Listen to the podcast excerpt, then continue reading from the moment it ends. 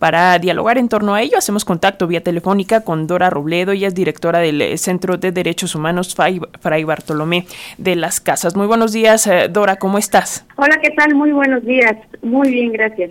Gracias por tomarnos esta llamada. Te enviamos un abrazo eh, de feliz año nuevo. Y yo quisiera comenzar esta conversación preguntándote eh, primero cuál, eh, desde tu punto de vista, cuál ha sido el principal aporte de este movimiento zapatista a, a las propias comunidades indígenas a 30 años del levantamiento del ZLN. escuchábamos previamente en, en, la cápsula que, pues para empezar, ¿no? Este levantamiento puso sobre la mesa las necesidades de los pueblos indígenas. Pero, ¿qué nos dirías?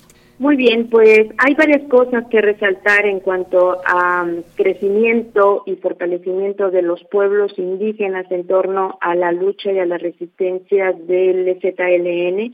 Una de ellas sería el avance de la autonomía. Ahora el EZ, las comunidades eh, tienen su propia educación, su propia salud, eh, ellos se organizan eh, de manera autónoma, tienen sus propias sus propios acuerdos en los que ellos eh, caminan y ellos luchan y ellos respetan esos acuerdos en los que se ha construido de manera colectiva, de manera comunitaria. Hay también todo eh, el tema de, eh, de convocar a la sociedad civil, que también tenemos una obligación, una responsabilidad de, construir otro mundo es posible, como bien lo mencionan ellos, y esta convocatoria hacia la sociedad civil se vio reflejada en este este este 31 de diciembre con la asistencia al Caracol Olga Hidalgo, en donde mucha gente asistió, miles de gente asistieron, lo cual muestra la fuerza y el poder que tiene el ZLN para convocar a la sociedad civil a analizar, a reflexionar, a convivir, a celebrar todos estos avances, todo este crecimiento que el EZ ha tenido a, raíz de los 30 años. Y eh, una de las cosas que desde el FRAIBA, desde Derechos Humanos, eh, valoramos y reconocemos es todo este esfuerzo que a pesar de todo lo complejo que ha sido el contexto, todo el aumento de la violencia, eh, los pueblos autónomos han resistido y se han planteado eh, varias situaciones, han hecho toda esta gira que hicieron en Europa de la apuesta por la vida, y esta apuesta por la vida no solamente es el discurso, sino también en los hechos. Y hacen toda esta invitación a, Europa a unirse, a luchar, a, que también vean eh, que resistir es un reto, pero también es posible. Entonces las comunidades de Chiapas están eh, festejando estas, estas, estos avances, estos logros que ha tenido el ZLN a raíz desde el 94 cuando declara la guerra y cuando ellos dicen basta del olvido, del silencio, de la omisión de las autoridades, lo cual sigue siendo algo presente en ese tiempo y, eh, y que no ha habido un interés por retomar los acuerdos de San Andrés que en aquel entonces el EZ pone en la mesa al gobierno para poder hablar y reconocer y ver a los pueblos originarios.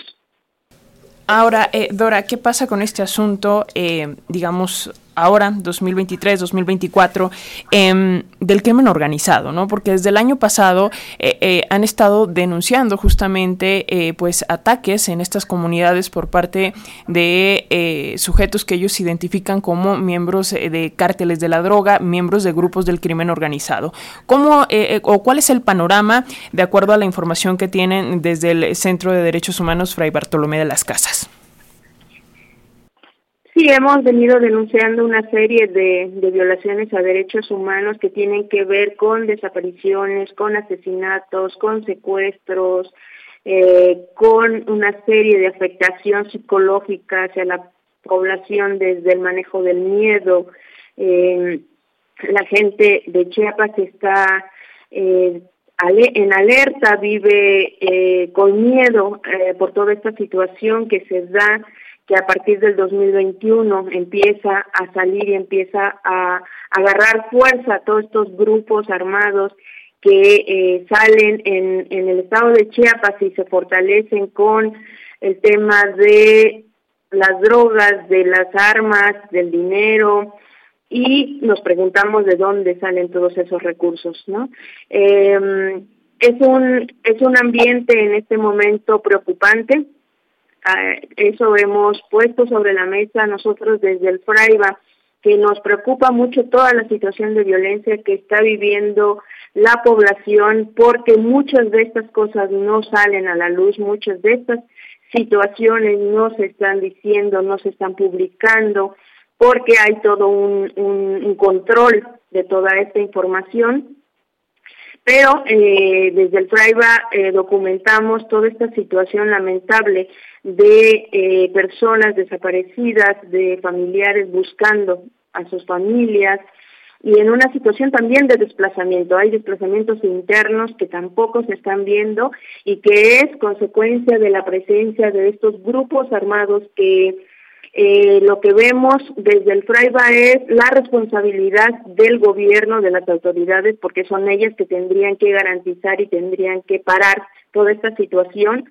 Y lo que vemos es que ante esta eh, situación, la la respuesta del gobierno ha sido no pasa nada, no existe tal violencia, negar completamente toda esta situación que se vive, la denuncia de los pueblos, los pueblos están gritando que están viviendo una guerra y el gobierno ante eso ha hecho caso omiso. No tenemos desde el FRAIBA una investigación, una respuesta ante las denuncias.